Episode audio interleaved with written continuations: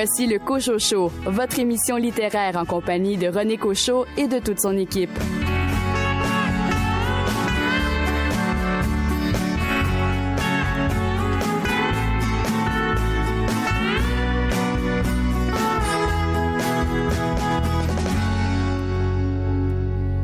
Bien le bonjour tout le monde, ici René Cochot au nom de toute l'équipe de votre émission littéraire. Nous vous souhaitons la bienvenue. Un menu fort chargé cette semaine. En fait, il y en a pour tous les goûts. Il sera entre autres question des coups de cœur des libraires indépendants du mois de novembre avec, entre autres, Michel Plameur et Marie-Noël Hébert que nous avons reçus au cours des dernières semaines ici euh, à l'émission. Vous découvrirez quel livre a le plus marqué la poète euh, Inou Joséphine Bacon. Un entretien avec Jean-François Lemoine qui signe aux éditions de l'Interligne Chronique humilitaire. C'est un soldat originaire de Sherbrooke. Euh, c'était de mise à quelques jours du jour du souvenir. Nous saurons qui a remporté les prix Goncourt Femina et Renaudot. Il y a également Véronique Grenier qui va nous faire une lecture d'une partie de son tout nouveau livre Carnet de Parc, un entretien avec Marc de la Fontaine Nombris qui signe une planche dans un livre euh, hommage à Astérix. Français Noël va nous parler de son livre L'enfant vieillard. Et les chroniqueurs cette semaine sont Richard Mignot. Richard Mignot, un roman d'un auteur français bien connu. Oui, un auteur français que j'aime beaucoup, Franck Tillier, qui nous présente euh, Lucas. Et de votre côté, Louis Gosselin, un livre euh, signé par un ancien maire de Sherbrooke. Je vous amène dans l'aquarium municipal de Bernard Sévigny. Bonne émission.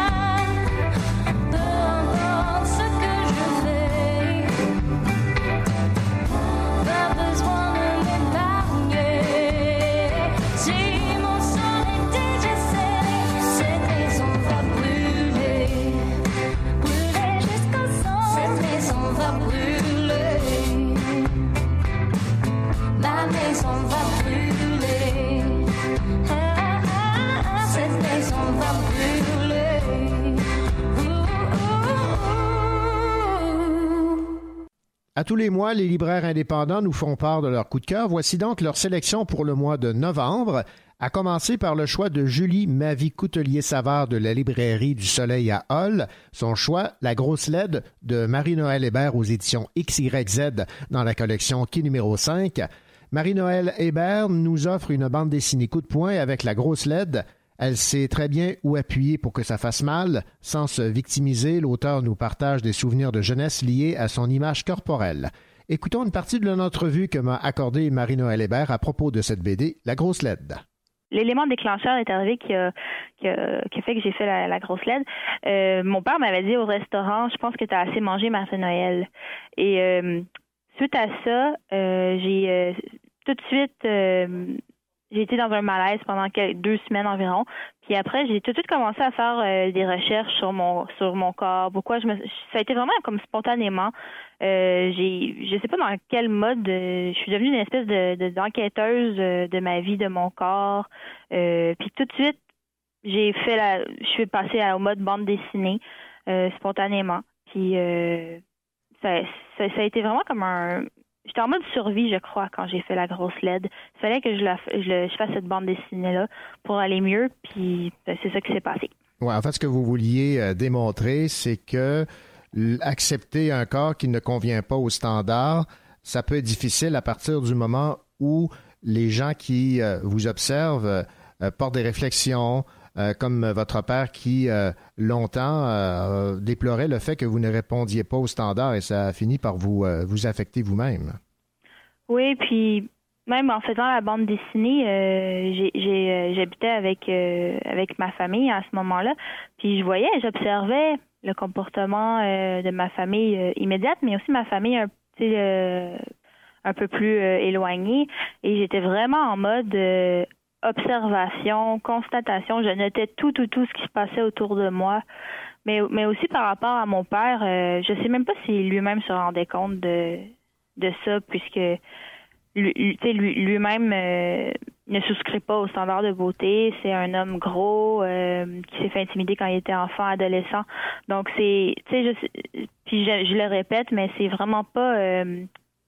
C'est, c'est, pourrais pas l'analyser non plus. C'est vraiment, euh, j'ai l'impression qu'il répétait un peu ce qu'on lui avait fait à l'époque. Marie-Hélène Vaugeois de la librairie Vaugeois à Québec a eu un coup de cœur pour Habiller le cœur de l'auteur de Magog Michel Plomer aux éditions Marchand de Feuilles. Un magnifique roman sur une femme n'hésitant pas à relever des défis et sur sa fille qui peine à la suivre. Écoutons une partie de l'entrevue de Michel Plomer à propos de ce livre, Habiller le cœur où elle rend hommage à sa mère.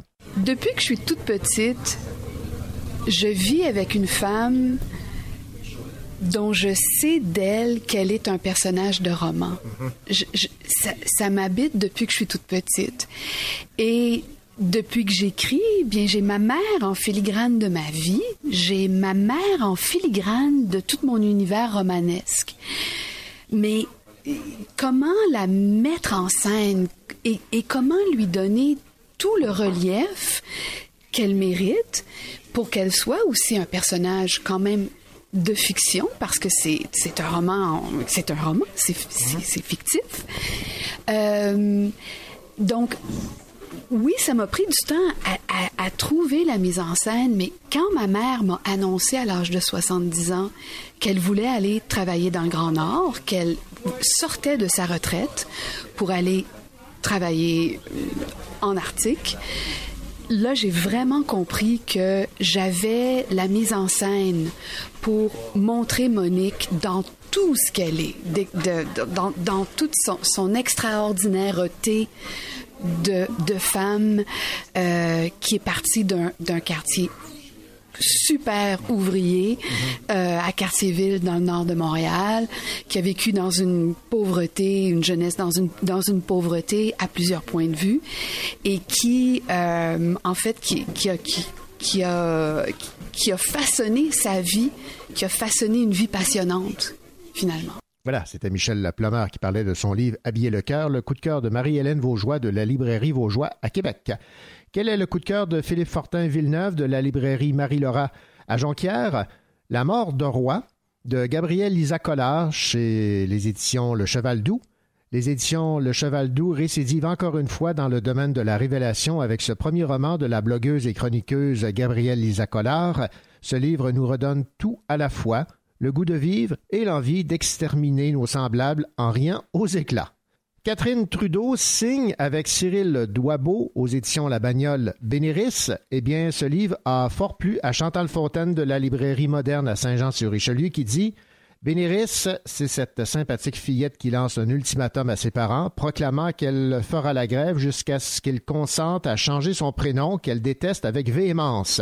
Ce roman se lit avec le sourire aux lèvres, et c'est un réel plaisir que de penser que les enfants qui le liront auront la chance d'approcher à petits pas l'univers de du charme. Et Shannon Desbiens de la librairie Les Bouquinistes à Chicoutimi a pour sa part eu un coup de cœur pour La préhistoire du Québec de Patrick Couture aux éditions Fidèse, un livre à déguster à votre rythme si vous parvenez à étirer le plaisir évidemment, car moi personnellement, j'ai dévoré. Voilà donc pour les coups de cœur des libraires indépendants pour le mois de novembre. La grosse LED de Marie-Noël Hébert, une bande dessinée. Habiller le cœur de Michel Plumeur. La mort de roi de Gabriel Lisa Collard. Bénéris de Catherine Trudeau et Cyril Douabeau. Et finalement, La préhistoire du Québec de Patrick Couture aux éditions Fidèse. J'ai marché le jour et la nuit vers l'inconnu pour vaincre mes peurs au bout du monde. Les mêmes fantômes, l'indifférence est maîtresse du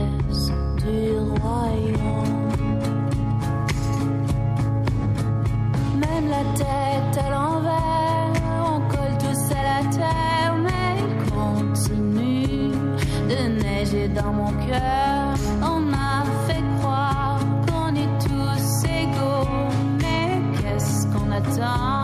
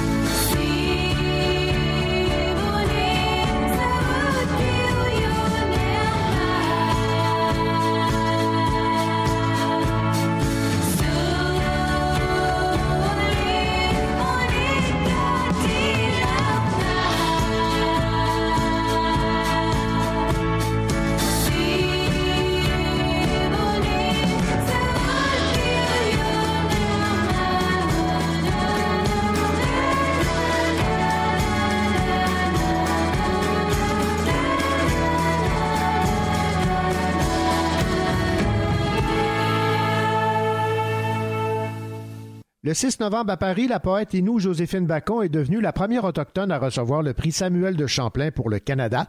Joséphine Bacon est l'autrice de quatre recueils de poésie.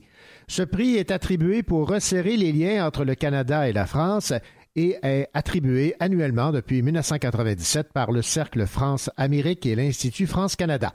Des personnalités canadiennes issues de divers milieux ont été honorées au fil du temps.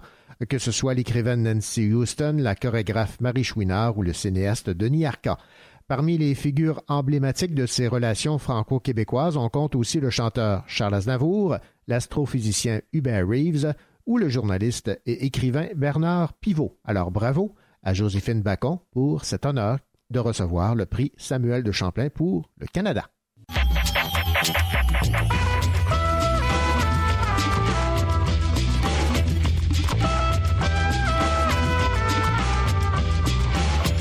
Au Cochocho, découvrons nos auteurs. Quel livre a été particulièrement marquant pour l'auteur et poète Joséphine Bacon? J'ai beaucoup aimé la Bible parce que tu vois les, les missionnaires nous raconter Abraham, Jacob, Joseph, que, tu sais, qui, qui étaient des personnages importants. J'ai- j'ai- ouais. Puis mon père, mon, mon grand-père, tu vois, au de- et, et je l'ai vu lire la Bible qui était écrite en Inno, qui avait été traduit par les missionnaires.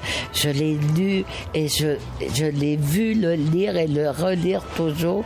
Et quand j'ai commencé à... Quand on m'a demandé d'écrire, euh, de faire un recueil, mais c'est à lui d'abord que j'ai pensé. Je l'ai vu tellement souvent lire et relire la Bible. J'ai dit, si j'écris dans, la langue, dans notre langue, je me suis dit peut-être il, va, lire ce que lui a vécu et puis il va lire autre chose que la Bible qu'il devait connaître par cœur, j'imagine.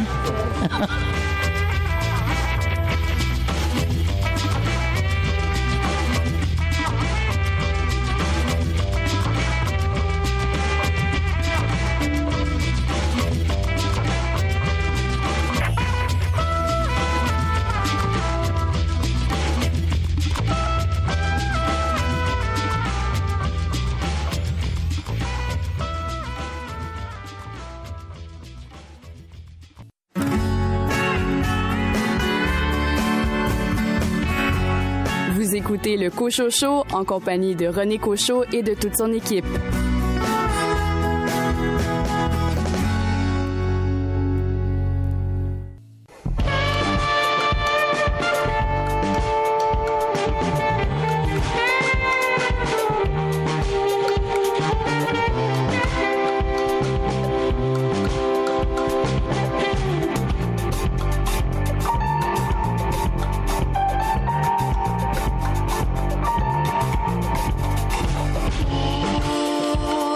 Un soir, j'ai piqué de plus à terre.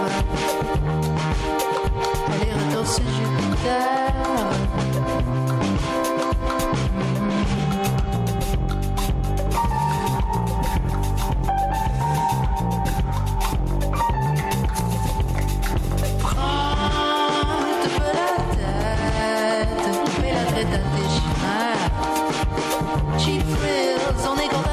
Pas trop cher.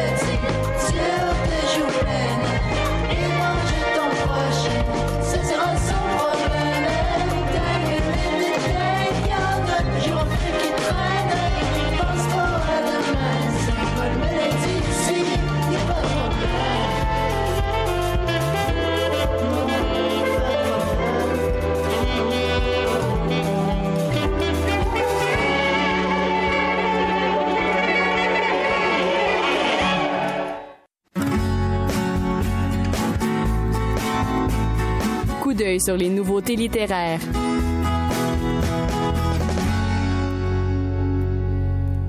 Parmi les nouveautés qui retiennent l'attention, l'allume-cigarette de la Chrysler Noire de Serge Bouchard aux éditions du Boréal. Toujours chez Boréal, Anne Hébert, Vive pour écrire, par Marie-André Lamontagne. On écoute Jean Bernier, le directeur littéraire, nous parler de ce livre sur cette grande auteure et poète Anne Hébert.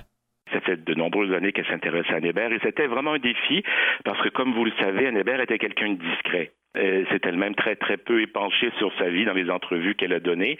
Et il y avait une garde rapprochée autour d'elle. Elle avait des amis très fidèles qui, l'ont beaucoup protégée. Donc pour Marie-André Lamontagne, c'était un, un grand travail d'archéologie, de recherche pour trouver des témoignages sur la vie d'Anne Hébert.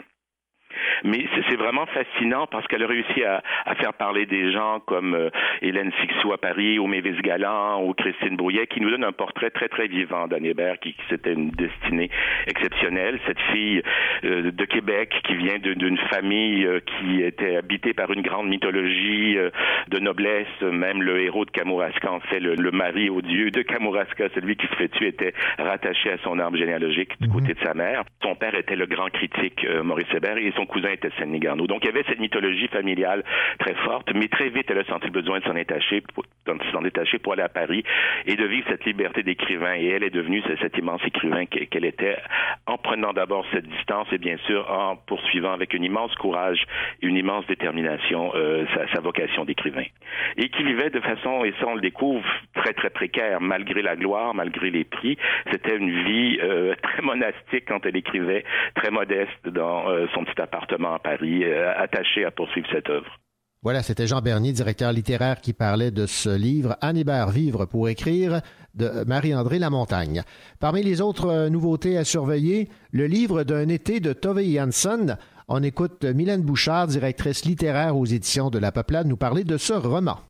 C'est une grande auteure qui est décédée en 2001, qui a une œuvre euh, incroyable, une œuvre exceptionnelle, fournie donc en littérature pour adultes, mais aussi euh, pour la jeunesse aussi. Et ben nous, euh, à la Peuplade, on va publier euh, dans les prochaines années quelques inédits de Tove Jansson.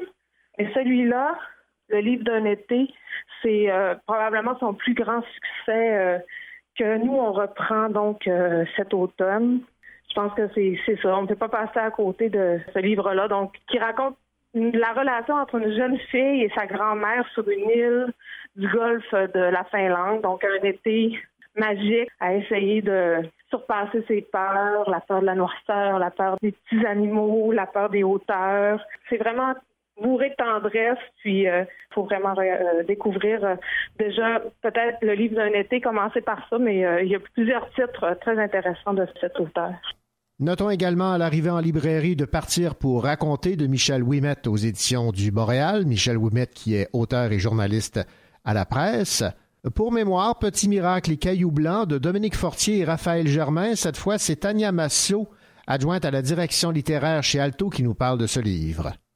Oui, ça c'est notre petit bijou, petit bonbon, euh, livre euh, qu'on espère euh, voir euh, les gens s'offrir euh, à eux-mêmes et à leur entourage pour Noël. En fait, Dominique et Raphaël euh, ont une admiration mutuelle pour leur écriture et un jour elles se sont lancées le défi de se s'écrire régulièrement sur ce qu'elles appellent les petits miracles et du quotidien, ces choses qu'on oublie trop vite et pourtant qui font que la vie est douce et qu'on peut continuer. Euh, donc, elles échangent sur euh, une anecdote, euh, sur la vision du matin par la fenêtre, des petites découvertes.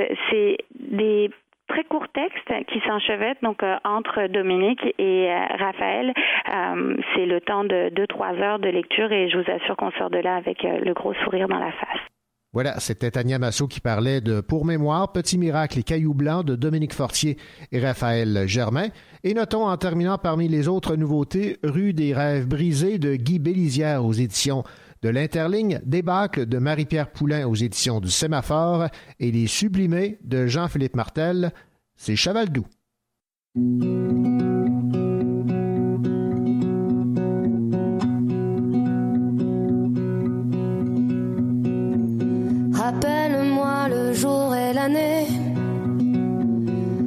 Rappelle-moi le temps qu'il faisait.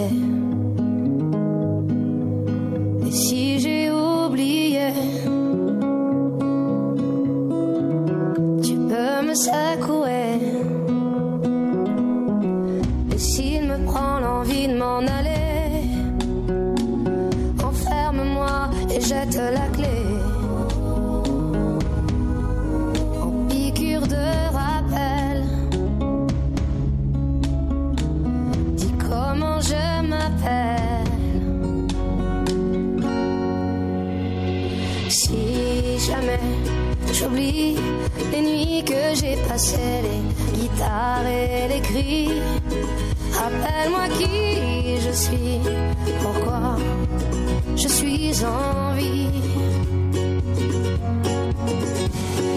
Si jamais j'oublie les jambes à mon cou, si un jour je fuis, rappelle-moi qui je suis, ce que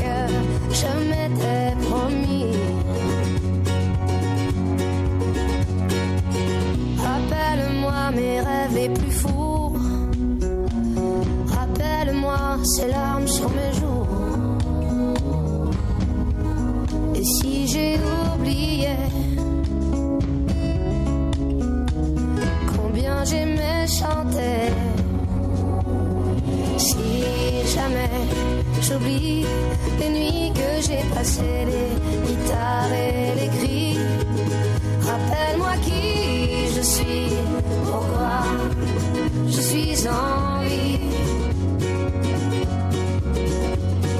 Si jamais j'oublie les jambes à mon cou, si un jour je fuis, rappelle-moi qui je suis, ce que je m'étais promis.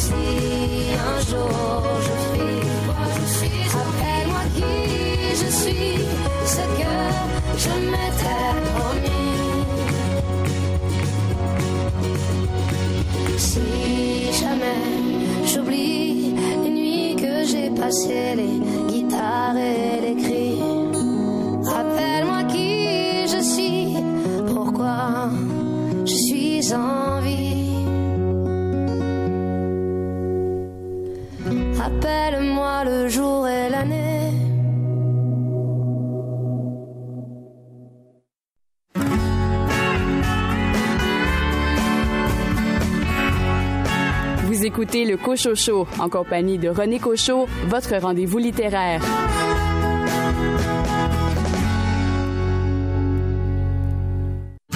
Encore un jour à se lever, en même temps que le soleil, la face encore un peu poquée, mon 4 heures de sommeil. Je tire une coupe de puff de clope, job done pour les vitamines, puis un bon café à l'eau de mop, histoire de se donner meilleur mieux.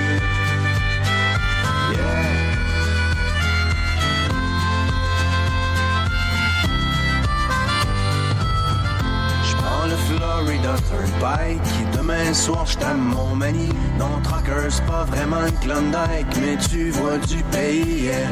Surtout ça te fait réaliser Que derrière les beaux paysages Y a tellement d'inégalités Et de souffrance sur les visages. La question que je me pose tout le temps Mais comment font tous ces gens Pour croire encore en la vie Dans cette hypocrisie? C'est si triste que des fois, quand je rentre à la maison et que je parque mon vieux camion, je vois toute l'Amérique qui pleure dans mon rétroviseur.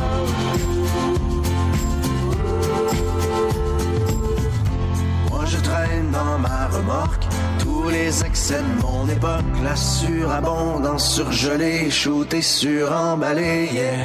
Pendant que les vœux pieux passent dans le beurre, que notre insouciance est repue, c'est dans le fond des containers que pourront pourrir les surplus. La question que je me pose tout le temps, mais que feront nos enfants quand il ne restera rien que des ruines et la faim? C'est triste que des fois, quand je rentre à la maison et que je parque mon vieux camion, je vois toute l'Amérique qui pleure dans mon rétroviseur.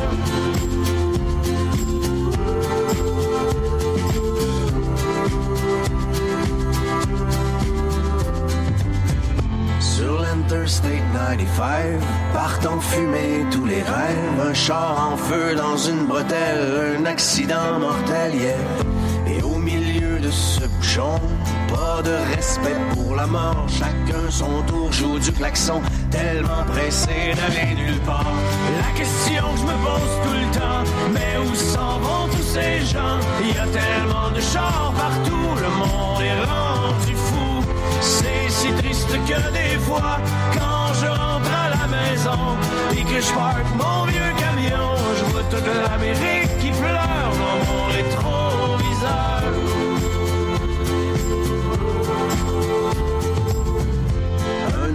Stop d'autoroute, pogné pour manger de la chenoute. C'est vrai que dans la soupe du jour, y a plus tellement d'amour, yeah. On a tué la chaleur humaine avec le service à la chaîne. À la télé, un autre malade vient déclencher une fusillade. La question que je me pose tout le temps, mais comment font ces pauvres gens pour traverser tout le cours d'une vie sans amour? C'est si triste que parque mon vieux camion, je vois toute l'Amérique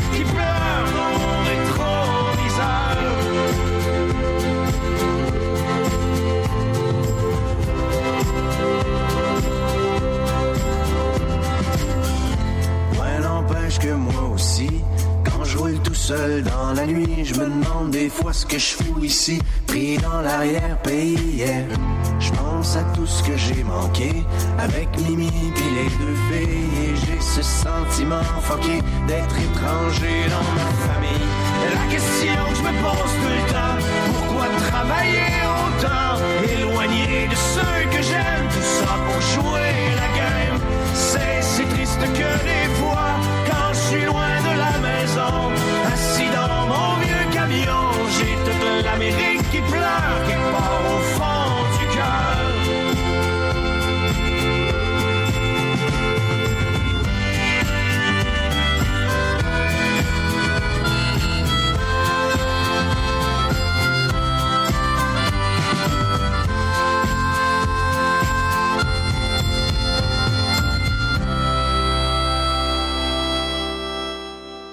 Après 37 ans à servir son pays dans les forces armées canadiennes comme artificier, Jean-François Lemoine a remisé son uniforme.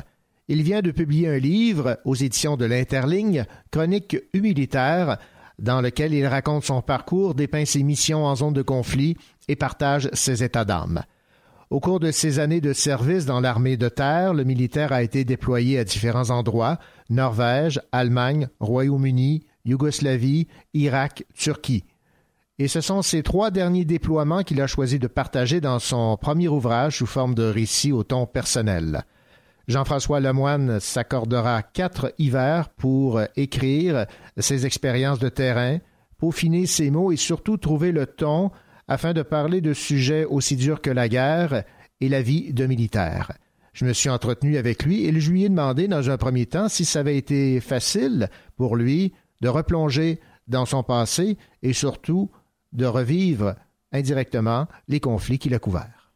Pas tellement difficile, non. Je, dirais euh, que euh, dès, que j'ai fait la mission en ex-Yougoslavie, une mission de commandement, immédiatement, j'ai reconnu qu'il y avait un aspect assez particulier sur ce que je vivais. Euh, tant par le fait que c'était un poste de commandement de force britannique, euh, que par le fait que j'ai, je suis allé en mission euh, avec euh, mon, ma compagnie, mon escadron, en ex-Yougoslavie. Déjà, ça m'a, ça m'a donné l'impression que j'avais quelque chose à dire, quelque chose à écrire. Alors, j'avais pris quelques notes ici et là de, la mission pour me, me remémorer, bien entendu, plus tard, si, si je, je faisais un projet quel qu'il soit. Bien entendu, j'ai avec l'Irak, ça l'a vraiment basculé. Là, j'ai vu vraiment que j'avais quelque chose à écrire. Et c'est à partir de ce moment-là que le projet euh, littéraire a commencé à se former dans ma tête, euh, dès, dès la retraite, c'est-à-dire en 2012. Bon, j'aimerais qu'on insiste sur le titre de votre euh, recueil, Chronique humilitaire. Évidemment, c'est ici un, un jeu de mots, mais qui euh, est très signifiant pour vous. En effet, euh, écoutez, euh, je veux dire, quand on, écrit, à un moment donné, on a euh, ce qu'on a, moi ce que j'appellerais moi des, flashs euh, de créativité. Euh, et puis, euh, lorsque j'ai écrit mon, mon, mon, livre, je, voyais tout l'aspect, euh, bien entendu, militaire, euh, les intrigues militaires, etc., mais je voyais aussi tout le côté humanitaire, humain, humanité, humilité euh, associé à mon projet. Alors, euh, lorsque j'ai fait le calembour euh, U militaire, c'était vraiment pour euh, euh, amener cet aspect-là, qui, à mon avis, est différent euh, dans mon projet de tout ce que vous allez voir en bibliothèque. Euh, L'accent est, bien entendu, quand on parle militaire, normalement axé sur les dangers, les actions héroïques, ces choses-là. Moi, j'ai vraiment voulu amener le côté humain euh, de l'expérience militaire. C'était ça mon, le but de mon projet. Euh, je le rends bien aussi dans ma dédicace, je crois, euh, aux miens, euh, aux femmes de ma vie, euh, et à toute fin pratique, le- le- la profession des armes n'est pas que violence, elle est aussi humaine, humanitaire et humanité. Donc, dans ce contexte-là, je cherche vraiment à m'orienter vers, comme vous avez dit au début, les états euh, du militaire. Les états d'âme, ils sont euh, nombreux. Des fois, faut faire preuve de, de sang-froid. Je vais vous citer ici en page 84, ça m'a bien fait rire. Je descends du véhicule, serre la sangle de mon casque sous le menton et me dirige lentement vers l'homme qui me semble le plus âgé du quatuor. Je tire de l'une de mes poches supérieures un paquet de cigarettes et j'en porte une à mes lèvres. Le fait que je sois non-fumeur est sans importance. Il faut détendre l'atmosphère et prendre son temps. Je sens bien que le dialogue sera ardu, mais le temps joue en ma faveur. Cette euh, cigarette que vous avez portée à vos lèvres, ça a été un réflexe, c'est une façon de détendre l'atmosphère que vous avez improvisée? Euh, En fait, c'est pas tellement une improvisation. Euh, Il faut, faut voir que dans la, partie du pays, justement, où la mission se passe, le taux de fumeurs est extrêmement élevé. c'est une des choses qu'on discute entre nous lorsqu'on fait justement l'entraînement de mission. Et, euh, et c'est pas au hasard que j'ai déjà un paquet de cigarettes euh, dans ma poche. C'est vraiment euh, un outil, un outil justement pour détendre euh, que j'ai bien entendu appris au fur et à mesure qu'on a fait la formation pour la mission. Vous avez décrit euh, votre mission en Irlande du Nord, alors que c'était le conflit entre l'Irlande du Nord et l'Irlande du Sud. Et à cette époque-là, il y avait des bombes qui euh, explosaient. Et vous avez eu vous-même, à, à titre d'artificier, à désamorcer des bombes.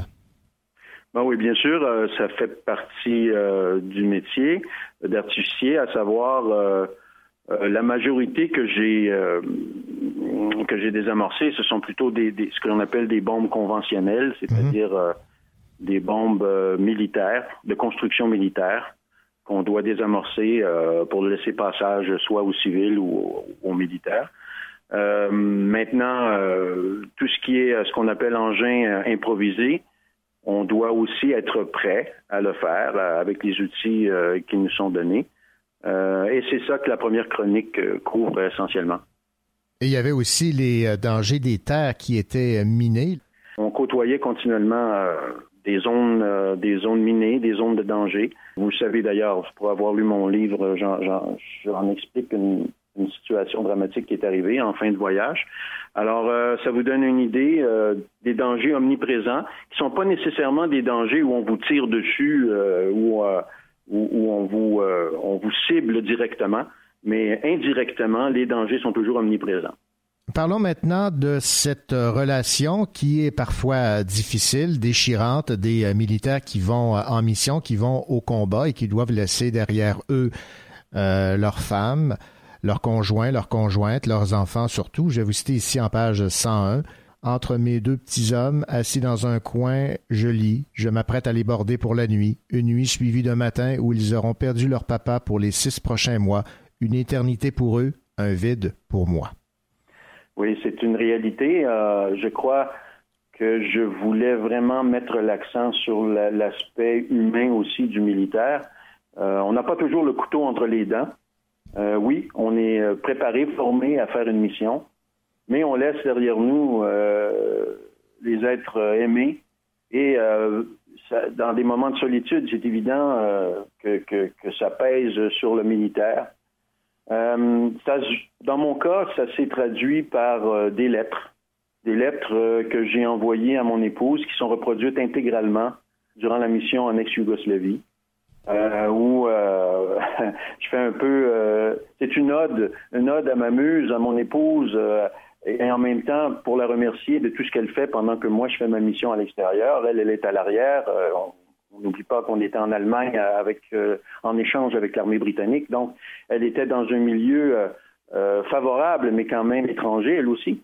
Alors, euh, faire l'apologie un peu de tout ça, je lui ai écrit ces lettres euh, que, dont je suis très fier euh, parce que euh, par la suite, je me suis aperçu encore une fois que c'était un élément qui pouvait ajouter du piquant à mon, euh, à mon roman, à mes chroniques. Alors, euh, oui, on laisse les siens. On est aussi dans une position de commandement. Donc, dans une position de commandement, euh, il y a beaucoup plus d'éléments de solitude parce qu'on ne peut pas s'ouvrir à, tout le monde, parce qu'on est toujours appelé à, discipliner, à, être euh, neutre dans, la, prise de décision. Alors, euh, non, c'est le côté humain, le côté humanitaire, l'humanité, euh, humble du militaire que j'ai aussi cherché à stresser. Vous aviez euh, 150 personnes euh, sous votre commandement. Vous avez euh, été décoré de cinq médailles. Quelle est la force d'un commandant? Quelles sont les principales qualités qui font qu'un commandant va être efficace et surtout apprécié de ses collègues? Je pense que ça peut se décrire euh, de deux façons. Il y a, il y a tout d'abord euh, ce que j'appellerais, moi, les, les, les, qualités euh, personnelles de l'individu qui sont, euh, à toute fin pratique, le résultat euh, de son, comment dire, de la façon dont il a été élevé, de, sa culture, etc. Ça, ça, c'est quelque chose qui, qui, qui, n'est- qui est intouchable, mais qui aide énormément à, à commander. La deuxième portion, c'est tout l'entraînement associé au commandement. Les forces armées canadiennes sont très efficaces, et je pense que c'est reconnu mondialement, à créer des militaires qui sont droits, qui sont capables de, de, remplir leur mission malgré les adversités, malgré les difficultés, les obstacles. Et ça, c'est vraiment l'aspect euh, d'entraînement euh, des officiers. Donc, euh, les deux jumelés, si vous avez une bonne combinaison, alors vous avez, à mon avis, un bon officier. Un officier qui est capable de rencontrer ses missions, mais aussi d'être humain euh, dans les circonstances et est capable aussi de, de penser sur ses deux pieds, c'est-à-dire parfois en dehors du cadre établi. Euh, je pense que les missions aussi vous montrent euh, des circonstances ou des situations dans mon, dans mon roman où justement j'ai dû sortir de la boîte de pour, euh, pour en arriver à- à conclure une mission euh, à mes risques et périls. Mais euh, malgré tout, euh, c'est des circonstances que, où est-ce qu'on a, on a le droit, j'imagine, euh, d'appliquer une certaine flexibilité de, de pensée et ne pas nécessairement s'en tenir qu'au protocole. Alors, euh, c'est ça, à mon avis, ce qui fait un, un officier euh, complet. C'est cette amalgamation entre euh, euh, le côté euh, personnel, culturel euh, et, et, bien entendu, le côté euh, de formation militaire. Jean-François Lemoine, est-ce que ces euh, différentes missions, ces conflits que vous avez couverts, euh, vous font voir le monde différemment? Bien sûr. Euh, Lorsqu'on voit la diversité et les prises de position très différentes d'un bout à l'autre du monde, on, peut se demander comment va-t-on en arriver à, avoir des consensus sur des questions vitales comme justement l'environnement, etc. Alors, veut, veut pas, oui, ces missions-là vous donnent une approche différente, un regard différent sur euh, l'ensemble de l'humanité. Jean-François Lemoine, ça a été un réel plaisir de vous entendre. Je rappelle que le titre de votre ouvrage, c'est Chronique humilitaire, où le côté humain et euh, humanitaire est mis de l'avant, notamment dans les puissantes relations d'amitié et la coopération qui se tissent en contexte de conflit et de guerre. Merci beaucoup pour cette entrevue surtout pour ce témoignage euh, par l'entremise de ce livre. Bien, je vous remercie beaucoup du privilège et j'espère qu'il y aura beaucoup d'auditeurs qui euh, prendront le temps de lire euh, mon livre, surtout à l'aube euh, des- de la commémoration euh, du jour du souvenir. C'est peut-être une bonne, euh, une bonne lecture à faire à ce moment-là. Jean-François Lemoine, merci beaucoup. Au plaisir. Ici Jean-Guy Forget, vous écoutez l'émission littéraire Le Cocho Show.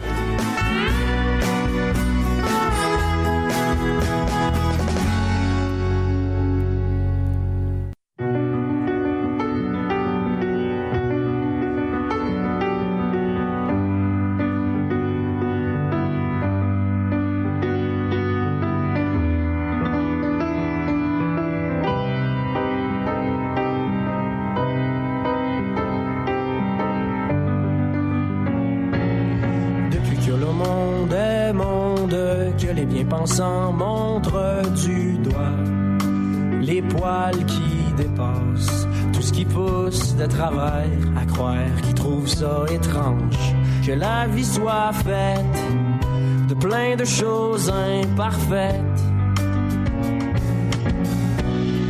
Je frise la crise quand j'entends toutes les bêtises que disent les mauvaises langues veulent pas entendre que la vie c'est aussi sexy que les dents d'en avant de Freddie Mercury sont pas toutes drettes, puis c'est correct parce que ça serait plate en maudit si on était tous pareils, si on croyait tous au même soleil. Je sais que la peur est comme un abcès dans le cœur des hommes qui devient si immense. Une fois nourris d'ignorance, je pense qu'on devrait leur dire de pas trop s'en faire avec ce qui se passe à frontière. Les seuls qui nous envahissent sont ces sales gueules les sexistes, les homophobes, toutes les autres microbes sur Terre qui enrobent notre univers. La vie c'est aussi sexy que les dents d'en avant de Freddie Mercury sont pas toutes drettes, puis c'est correct parce que ça serait plate en maudit si on était tous pareils, si on croyait tous au même soleil.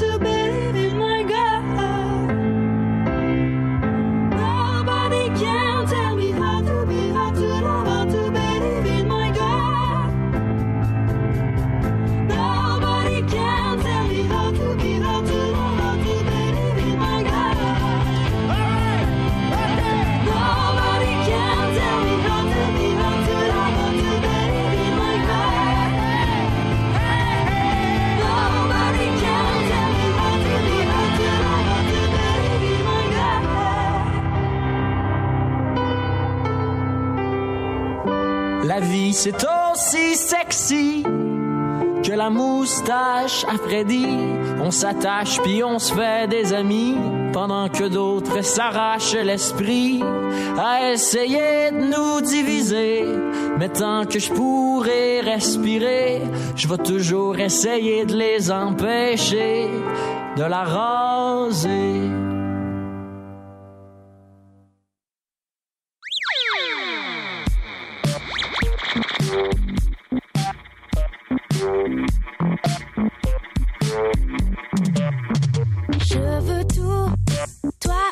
Les autres aussi, aux quatre coins de ma vie. Sur les cœurs,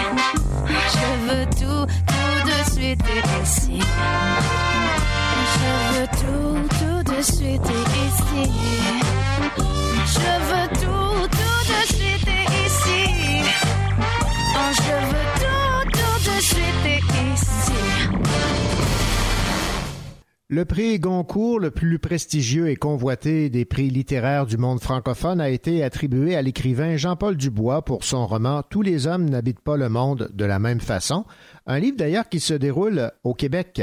Roman bouleversant et nostalgique sur le bonheur perdu, Tous les hommes n'habitent pas le monde de la même façon raconte l'histoire d'un homme, Paul Hansen, qui croupit depuis deux ans dans la prison de Bordeaux à Montréal quand le lecteur le rencontre.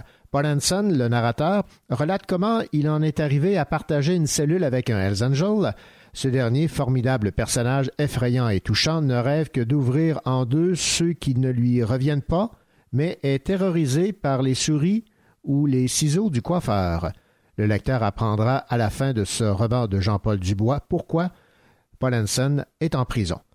Le Renaudot, lui, a été octroyé dans la foulée à Sylvain Tesson pour La Panthère des Neiges et le Fémina a été remis à Sylvain Prudhomme pour son roman Par les routes. Voilà donc pour ces trois prestigieux prix littéraires décernés cette semaine en France.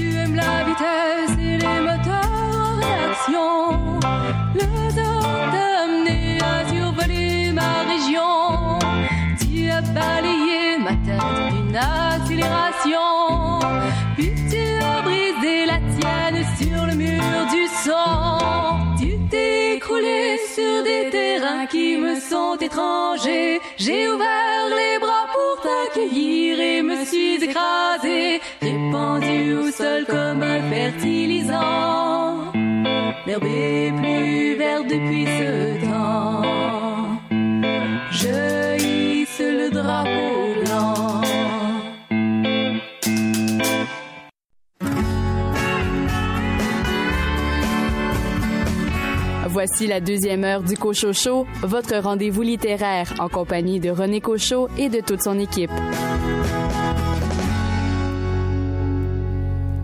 Au cours des 60 prochaines minutes, vous aurez l'occasion d'entendre l'entrevue que m'a accordée Francine Noël à propos de son livre L'enfant vieillard. Vous entendrez Véronique Grenier lire une partie de son nouveau livre Carnet de parc. Et deux chroniqueurs se joignent à cette deuxième partie d'émission, à commencer par Richard Mignot. Richard Mignot, un livre d'un auteur français cette semaine. Oui, un auteur français que j'aime beaucoup, Franck Tillier, qui nous présente euh, Lucas. De votre côté, Louis Gosselin, vous vous êtes intéressé à un ancien maire de Sherbrooke qui a lancé une brique au cours des dernières semaines. Je vous amène dans l'aquarium municipal de Bernard Sévigny. Et en toute fin d'émission, un entretien avec Marc de la Fontaine des Nombris qui va nous parler d'une planche qu'il signe dans un album hommage à Astérix. Et oui, vous avez bien compris, les personnages des Nombris vont rencontrer Astérix et Obélix. Bonne deuxième heure. Oui, ma peau, fais de moi ce que je suis. Elle ne disparaît pas sous la pluie. Oh oh, je la changerai pour rien au monde, quoi qu'on en dise. Je la changerai pour rien au monde, quoi qu'on en dise.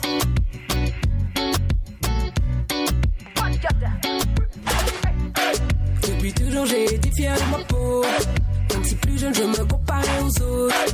On joue les fiers, mais on n'a pas la tête haute. Plusieurs qualités, mais c'est notre plus gros défaut. J'en vois qui renient leurs origines. Font les balles depuis des origines. Préfère refaire leur moule au fin fond du Brésil. Dis-moi, est-ce que je perds la tête ou on est en plein délire? Dark skin, dark skin, light skin, light skin, dark skin. Oui, Fais-le-moi ce que je suis. Elle ne disparaît pas sous la pluie. Oh oh, je la changerai pour rien au monde,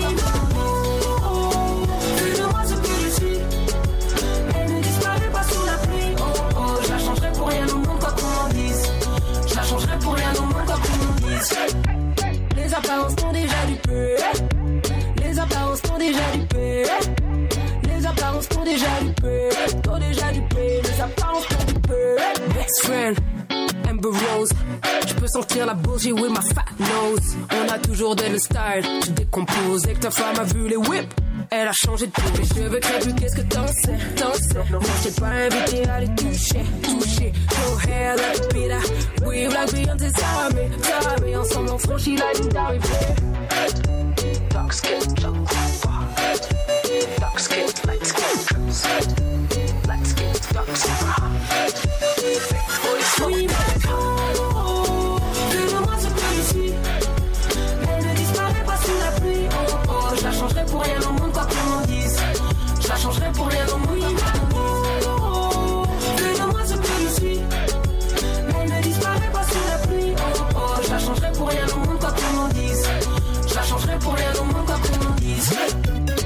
Apparences sont déjà du peu. Les apparences sont déjà du peu. Les apparences sont déjà du peu. Sont déjà du peu. Les apparences sont du peu. Les apparences sont déjà du peu. Les apparences sont déjà du peu. Les apparences sont déjà du peu. Sont déjà du peu. Les apparences.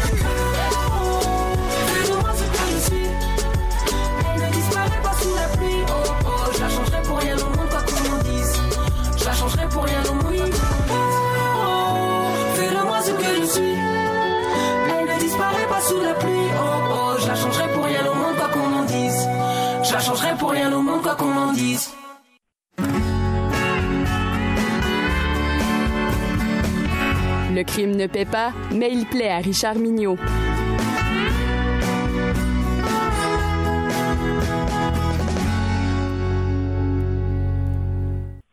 Richard Mignot, Franck Tillier est un auteur français de polar bien établi. Il a d'ailleurs été euh, invité au printemps meurtrier de Knowlton à l'époque où cet événement se, se déroulait. Je l'avais rencontré, un homme fort sympathique, mais avec beaucoup de talent. Et là, vous allez nous parler de sa nouveauté qui a pour titre Lucas. Oui, on, on va tomber un peu dans les clichés, mon cher René, et on va faire un petit tour d'horizon des activités professionnelles des auteurs de polar. Oui. C'est une drôle d'introduction pour un roman, mais c'est comme ça. En général, les professeurs de littérature ou de français, des journalistes, des scénaristes, des historiens, les amoureux de la langue et des mots se sentent souvent portés vers l'écriture. En France, on voit même des policiers prendre le haut du pavé dans le monde du polar français. Je pense à Daniel Thierry, que j'aime beaucoup, à Olivier Norek, qui est une vedette Ce qui est beaucoup moins fréquent, ce sont des auteurs qui viennent du milieu scientifique, des mathématiciens ou des hommes de science. Très peu, en tout cas, j'en connais pas beaucoup. Frank Tillier est un ingénieur en informatique et dans ses polars, son esprit scientifique pointe souvent le nez. Son tout dernier de roman, Lucas, est un exemple parfait. Certains disent même que ce roman est son meilleur roman. Raconter l'histoire de ce pavé de 550 pages en quelques lignes n'est pas nécessairement une chose facile pas par peur de trop en révéler, non plutôt par peur de ne pas en dire assez. Mais tentons le coup, après tout, on est là pour ça. Ben ouais. L'histoire commence dans un petit hôtel de province où un couple désirant ardemment un enfant loue le ventre d'une jeune fille. Une mère porteuse pour l'enfant qu'ils veulent tant avoir. Neuf mois plus tard, le bébé naît et la mère porteuse dit une phrase énigmatique Il est spécial ce bébé en ajoutant que les parents seraient mieux de rester très discrets. Elle le répète elle a une phrase que j'aime beaucoup, la lumière attire les ombres. Comme dans tout bon polar, on ne comprend pas trop le sens de cette scène, mais on ne perd rien pour attendre. Ouais. Et là, dès les premières pages, l'art et le talent de Tillier vous accrochent, vous embobinent et ne vous lâchent plus. Les événements se précipitent sans nécessairement qu'il y ait des liens avec l'histoire du petit enfant du début. On découvre un corps terriblement mutilé dans une fosse au milieu d'une forêt. Puis un homme meurt juste devant la fenêtre des locaux de la police. Au premier coup d'œil, cela ressemble à une crise cardiaque. Mais une information arrivée quelques minutes avant cette mort donne exactement les circonstances et l'heure exacte du décès.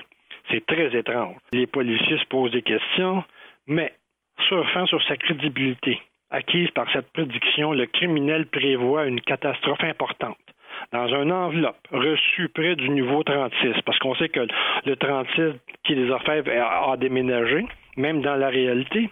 Le criminel divulgue ses intentions contre le développement de la science au détriment de la nature. Il pose des questions éthiques sur le développement de la science, sur les humains, sur l'intelligence artificielle et sur toute intervention de la science sur l'homme. Il est prêt à tout pour calmer la créativité des scientifiques de ce monde, même à faire des meurtres et des meurtres de masse. L'enquête sera complexe et difficile. L'équipe d'enquêteurs vit aussi ses propres problématiques. Charcot, qui est le personnage principal de la série euh, de, de le personnage principal, donc le leader de l'équipe, vit difficilement la pression de cette enquête et tout cela se répercute sur son couple. C'est que Charcot travaille avec sa femme Lucie Bell qui sont en, sont en équipe et le jour et la nuit. Donc la tension monte de jour en jour. Pendant ce temps, son principal adjoint Nicolas Bélanger souffre d'un syndrome de stress post-traumatique suite à la mort violente de sa femme durant l'enquête précédente. Frank Tillier mène cette enquête et ses multiples ramifications de main de maître. L'intrigue est ficelée à la perfection. Les suspens montent graduellement et la finale vous donne des frissons. Tout s'emboîte de façon extraordinaire. Même l'affaire du petit Lucas, né au tout début du livre. C'est du grand art. Si vous ne connaissez pas Frank Tillier, que vous aimez les polars avec une trame scientifique qui ne prend pas toute la place quand même, je vous recommande la découverte de cet auteur fort sympathique. Les romans peuvent se lire dans le désordre sans trop de perte de plaisir. Le seul élément favorable à la lecture des romans dans l'ordre, c'est de suivre les aléas de la vie quotidienne des enquêteurs de l'équipe. Un avantage marginal, mais pas du tout essentiel. Je vous souhaite une bonne découverte scientifique. Aux éditions Fleuve Noir, Lucas de Franck Tillier. Merci beaucoup, Richard Mignot. C'est un plaisir.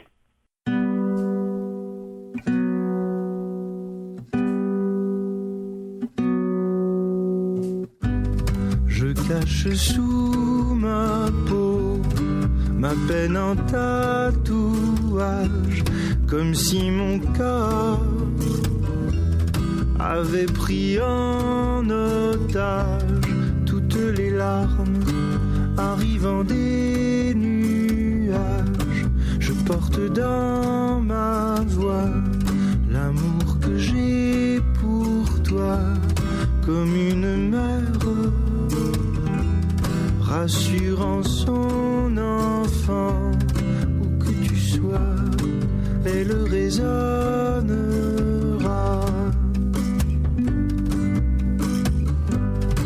Souviens-toi de moi, de mes rires, de mes joies. Emporte-les là-haut si tu t'en vas, mon amour dessiné à l'encre sous ta peau te protégera.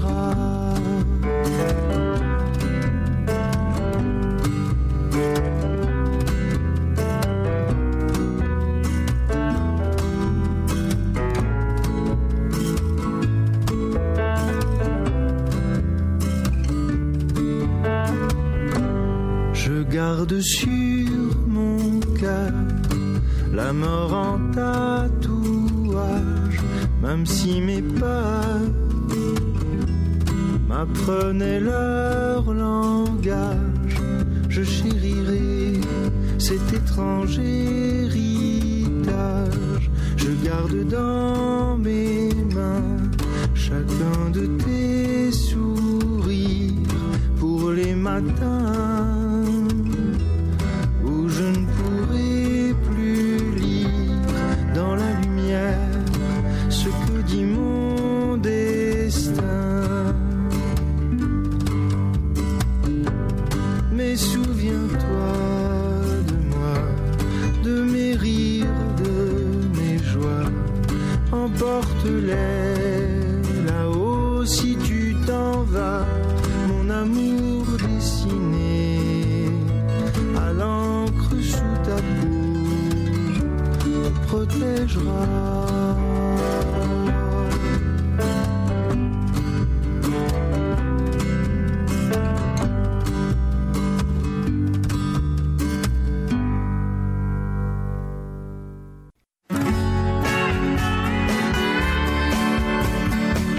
n'a pas peur de prendre quelques livres pour les lire, évidemment. Louis Gosselin.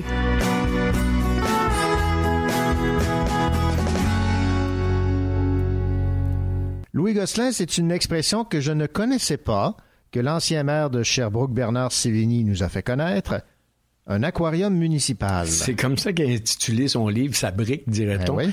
Euh, vraiment un livre euh, intense et assez volumineux. Un livre volumineux, c'est ça se dit aussi 500 quelques pages, mais sur deux colonnes, comme un livre de droit, comme un Ben oui. livre universitaire. Exactement. Alors beaucoup beaucoup de matière là-dedans. C'est aux éditions Marcel Broquet, un livre de plus de 500 pages. Euh, vous savez, Bernard Sévigny était conseiller municipal de 98 à 2009, puis maire jusqu'à sa défaite en 2017. Il a aussi été président de l'UMQ. Et après sa défaite, euh, qu'il a pris durement, on- les médias en ont fait mention souvent, il n'a pas donné d'entrevue pendant presque deux ans, moment- jusqu'au moment de sortir son, son livre euh, cet automne. Alors, il a pris le temps de se relever, puis en prof d'université qu'il est, ben, il s'est posé des questions sur la gouvernance, le pouvoir, euh, la façon dont les administrations publiques fonctionnent, sur le travail des médias qui, euh, lui, a été reporter, on le sait, pendant dix ans TVA. Donc, de cette réflexion est sorti un livre qu'on peut, je pense, qualifier d'essai, si on veut le cataloguer absolument. Je dirais que c'est un essai. Alors, euh, c'est une biographie aussi parce qu'il raconte euh, ses expériences politiques dans chacun de ses mandats. Mais avant tout, il essaie d'analyser en profondeur comment ça se décide les budgets, euh, quels sont les rôles du comité exécutif dans une ville, comment les hommes et les femmes politiques vivent leurs relations avec les médias. Il en parle d'ailleurs beaucoup des médias parce que, un, il connaît ça, deux, il pense, il, il dit qu'il y a eu un mauvais traitement à plusieurs égards par certains médias. Euh, on sent, on sent qu'il y a quand même une amertume qui essaie d'amener tout le temps en disant euh, bon, il y a des, il y a des hommes politiques qui sont peut-être pas corrects, mais il y a des médias aussi qui sont pas corrects. Alors, il essaie de balancer les deux, mais on sent quand même qu'il y a certains ont dit des comptes à régler. Est-ce que j'irais jusqu'à des comptes à régler? Enfin, il raconte des situations où, selon lui, le traitement médiatique a pas été en sa faveur et qui a surtout pas été juste et équitable. Maintenant, ça lui appartient de, de- d'avoir avoir cette perception-là. Évidemment, les journalistes à qui on parlerait auraient une toute autre perception de la même situation, mais il a le droit de l'écrire. Bon, il raconte les débuts puis la fin de son projet Wellink. Et pour chacun de ces points, ben, il nous raconte une anecdote en passant, sans nommer personne ou si peu, mais les citoyens avisés sont bien, vont bien sûr reconnaître plusieurs acteurs de la scène municipale pour ceux qui sont habitués aux séances du conseil et aux, aux conseillers conseillères qui étaient là à l'époque. On reconnaît des personnages, on reconnaît des comportements, des citations, Mhm. euh, des, des dossiers dans lesquels ces gens-là ont travaillé. Euh, donc, il n'y a pas de nom comme tel, mais euh, les plus avisés vont reconnaître certainement des, des gens qui ont fait l'actualité municipale au cours des dernières années. Je dirais que c'est un ouvrage de référence qui peut être utile non pas aux lecteurs commun qui, qui lit des romans régulièrement puis qui va se taper le grand livre de Bernard Sévigny, je pense pas. Euh, mais les étudiants en politique, euh, les politiciens, politiciennes de municipalités euh, plus petites ou égales à Sherbrooke qui vont vouloir avoir l'expérience de quelqu'un qui a vécu l'UMQ quand même, qui a quand même une vaste expérience. Il y a 20 ans d'expérience en politique municipale, c'est pas rien. Donc, comment les décisions se prennent? Comment devraient-elles se prendre? Quel est le rôle du gouvernement, des ministères lorsqu'il vient le temps de développer un projet municipal? Ça se lit pas d'une traite. On peut prendre chapitre par chapitre. Et si on regarde le livre, d'ailleurs, il y a une table des matières qui fait penser à une thèse universitaire. Alors, on va à 5.1.2 et on sait de quel sujet il va parler. On se retrouve à la page 350. On lit les quelques pages concernant, par exemple, le comité exécutif. Puis après ça, on peut euh, passer à un autre sujet. On n'est pas obligé de lire ça de bout en bout. Euh, faut vraiment être intéressé par la chose municipale pour le faire.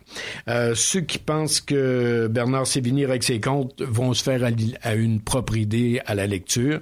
Et évidemment, je pense que c'est beaucoup plus large, mais ce serait très utile aux étudiants politiques surtout et futurs candidats, candidates peut-être pour les élections municipales, parce que les gens qui arrivent en politique municipale du jour au lendemain prennent euh, plusieurs mois, sinon une première année, juste pour comprendre la machine municipale, comprendre l'aquarium municipal, comme dit Bernard Sévigny. On voit de l'extérieur les petits poissons dans un aquarium, mais quand on est dans l'aquarium et qu'on est entre poissons, c'est une toute autre dynamique. C'est ce qu'il a expliqué lors de son lancement. L'aquarium municipal, euh, récit documenté sur la gouvernance euh, municipale avec une préface signée euh, Martin Coiteux. C'est aux éditions Marcel Broquet, la nouvelle édition. Et c'est de Bernard Sévigny. Merci beaucoup, euh, Louis Gosselin. Merci, René.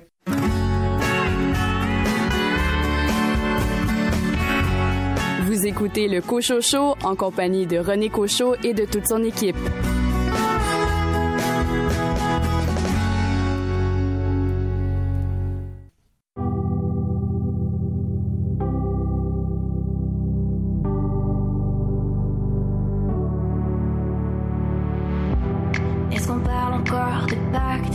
S'est juste utilisé. Et le mal qui s'impose au fond n'est pas ce qu'on s'est donné. Les lumières de nos endroits, ce qui feignent de briller.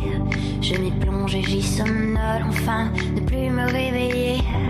Les gens tournent autour de moi, ne m'ont pas vu m'endormir. Au son des basses qui résonnent dans mon tout, mon être chavire.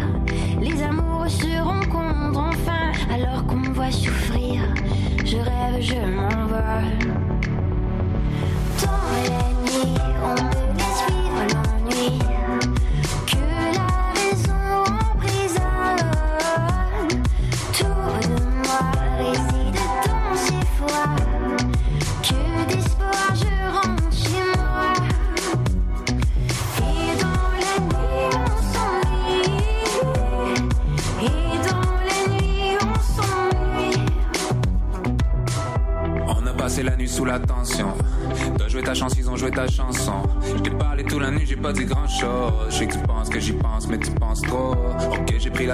Après. Crois-moi, je suis difficile à suivre, je suis facile à perdre. L'ennui des jeunes adultes, passer la nuit seul à deux.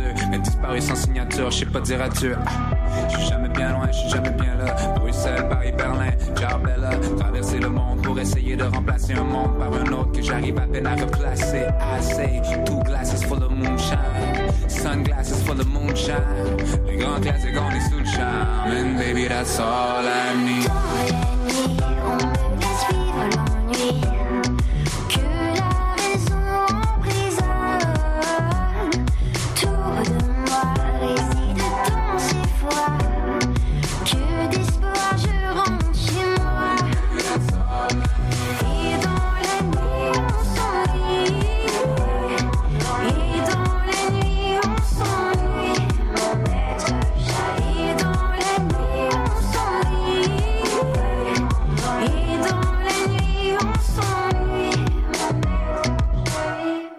Cochocho, nous nous intéressons à toutes les formes de littérature, y compris la poésie, entre autres avec la très bonne chronique de notre spécialiste en poésie, Patricia Godbout, qui vient régulièrement à l'émission nous faire part de ses coups de cœur reliés à des recueils de poésie.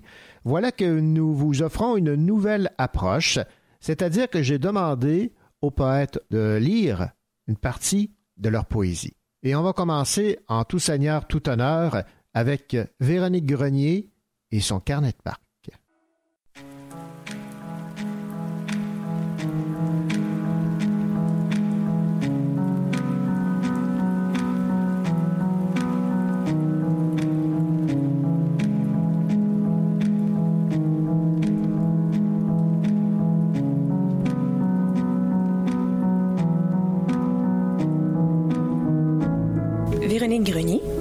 Vais vous faire une lecture, du moins le début de mon livre qui s'appelle Carnet de parc, paru aux éditions de Ta mère.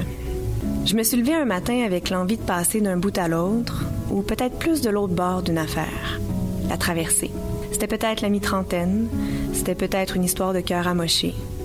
C'était peut-être juste la vie qui, des fois, se ressent comme de la vitre brisée contre laquelle il faut se passer le corps. Je me sentais pas équipée. Mais je savais où fallait que j'aille pour m'éprouver, pour savoir ce que je devais faire. Je le savais parce que des gens y vont, en reviennent, y retournent. Colonie de pas vacances ailleurs qu'ici. Faut être juste assez découragé, juste assez tanné, juste assez proche de la fin du rouleau pour y être pitché. Ça arrive de même. Zou, attache ta tuque, attelle-toi, tu tombes de haut. Erre le temps qu'il faut. Voyage sans agrément pour te donner le temps. C'est un lieu rond. On y arrive du dessus parce qu'on l'a ressenti. Un jour de trop. Il y a des arbres, un plan d'eau, des aires de jeu, de repos. Faut faire le tour. Longer le bord. Choisir la vie. Le vide. Bienvenue, bienvenue. Fais le tour jusqu'à ce que tu comprennes le sens des pissenlits un pas après l'autre dans le sillon creux, la ligne d'un monde découpé au couteau. Aucune corde ne marque le risque. T'es en visite au parc du Lascaux pour se tester l'espoir. On nous a demandé de laisser nos affaires dans des bocaux transparents et petits précieux. Ce que tu veux plus, ce qui t'écharde te râpe dedans. Mon cœur, deux, trois cossins. Voici le musée de mes désagréments. Le moment de l'arrivée est souligné d'une encoche dans l'arbre du milieu. Comme ça, tu sais. Tu sais où tu te situes parmi les tiens. J'ai passé les doigts sur la mienne assez longtemps pour qu'on me fasse sentir que c'était louche, flatter du bois. Les autres rôdaient autour le bac à sable, l'étang, les bosquets, le jardin français. La machine distributrice de citations profondes, celle de coups de pied au cul. La station musicale où s'alterne avec rigidité What a wonderful world, feeling good, shine bright like a diamond. Des couvertures douces jonchent le sol. J'ai commencé par m'en faire une cabane. Les autres s'éloignaient. On m'a dit de sortir, que j'avais une mission.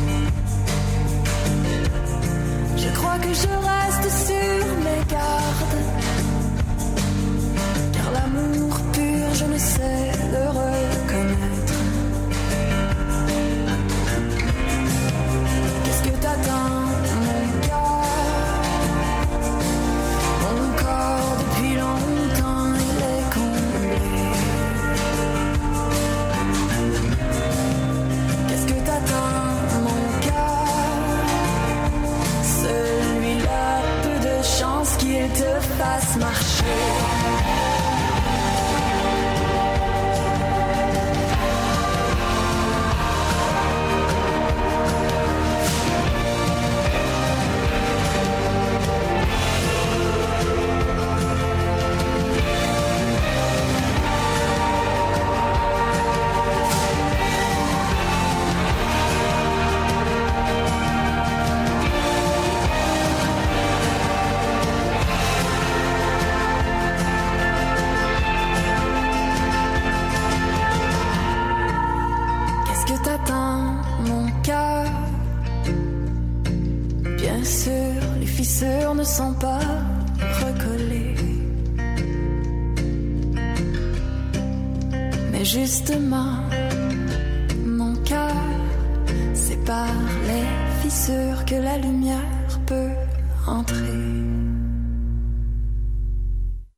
Quelques instants, au Cochocho, l'entrevue que m'a accordée Francine Noël concernant son livre L'enfant vieillard, qui traite évidemment de son garçon devenu itinérant. Une entrevue à ne pas rater.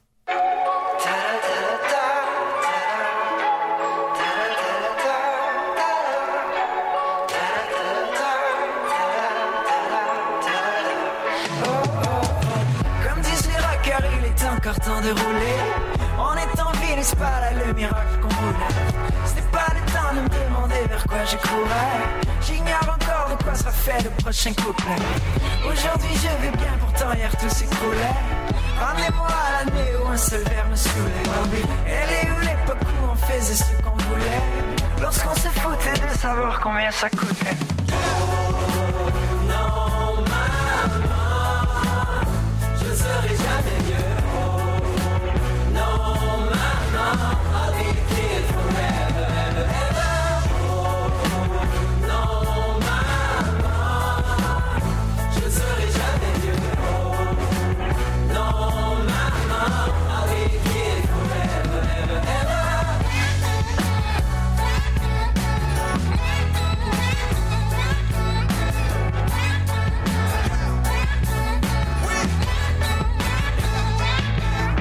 35 ans, je prendrai ma retraite. Mais je me ferai toujours carter pour acheter des clubs. Je refuse de vieillir comme Jello ou Madonna. Conjugue au présent quand je te parle de la belle époque. On m'a dit retourne à l'école, mais j'aime pas les livres. On m'a dit sois un adulte, ne sois pas des ne sois pas des J'ai essayé l'adultère, c'était pas terrible, non. On m'a dit d'aller au diable, j'ai dit allez-y. Non, je ne veux pas vous suivre.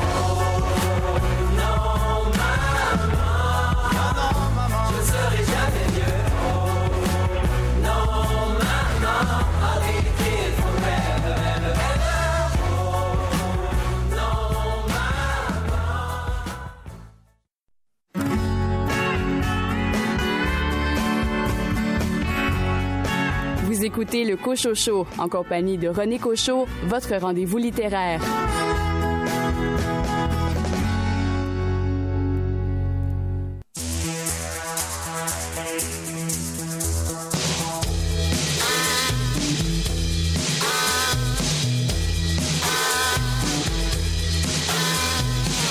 Je veux qu'on parle au psychologue, j'ai quelques calmants, quelques drogues dont j'ai besoin pour dormir. Je veux te parler d'obsessions qui me rassurent mais qui me nuisent. Je suis plus sympathique et ivre. En m'allongeant sur le divan, j'allie le croche au captivant, la sensation stimulant les lendemains au déprimant. Au psychologue, viens écouter ce que les belles aiment révéler. Révéler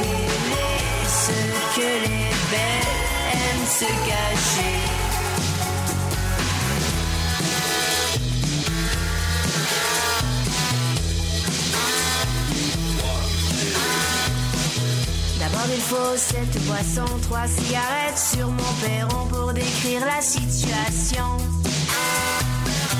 J'ai mes numéros et mes défauts, l'urgence de changer au plus tôt, mais je ne suis rien sans ces mots. En m'allongeant sur le divan, j'allie bonheur et stupéfiant ma dépendance à la constance des rendez-vous que l'on se prend. Au psychologue, viens écouter ce que les belles aiment révéler.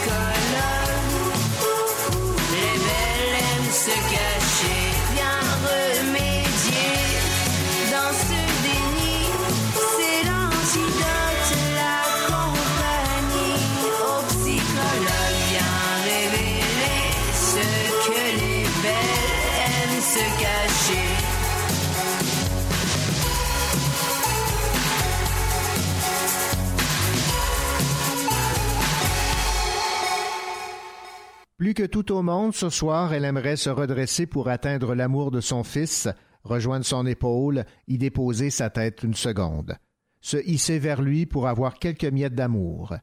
Anna cherche à faire le deuil d'un enfant vivant. Elle ne sait plus quoi inventer pour sortir son fils de ce brouillard dans lequel il plane en permanence. Elle a l'impression d'errer dans un cimetière sans corps à déposer en terre. Voici le résumé d'un roman coup de poing, l'histoire d'une mère et de son enfant vieillard. Et cette mère, vous la connaissez bien, c'est Francine Ruel, qui est auteure et euh, actrice. J'ai profité du Salon du livre de l'Estrie pour discuter avec elle de ce livre qui a pour titre Anna et l'enfant vieillard, et je lui ai demandé dans un premier temps pour qui et pourquoi elle avait choisi d'écrire son histoire et celle de son fils. Je voulais écrire pour mon fils. Tout le temps que j'ai écrit, je pensais à, dire il faut qu'il sache à quel point c'est un être formidable. Il ne sait pas encore assez. Et on a eu une drôle de réunion chez Librex un jour.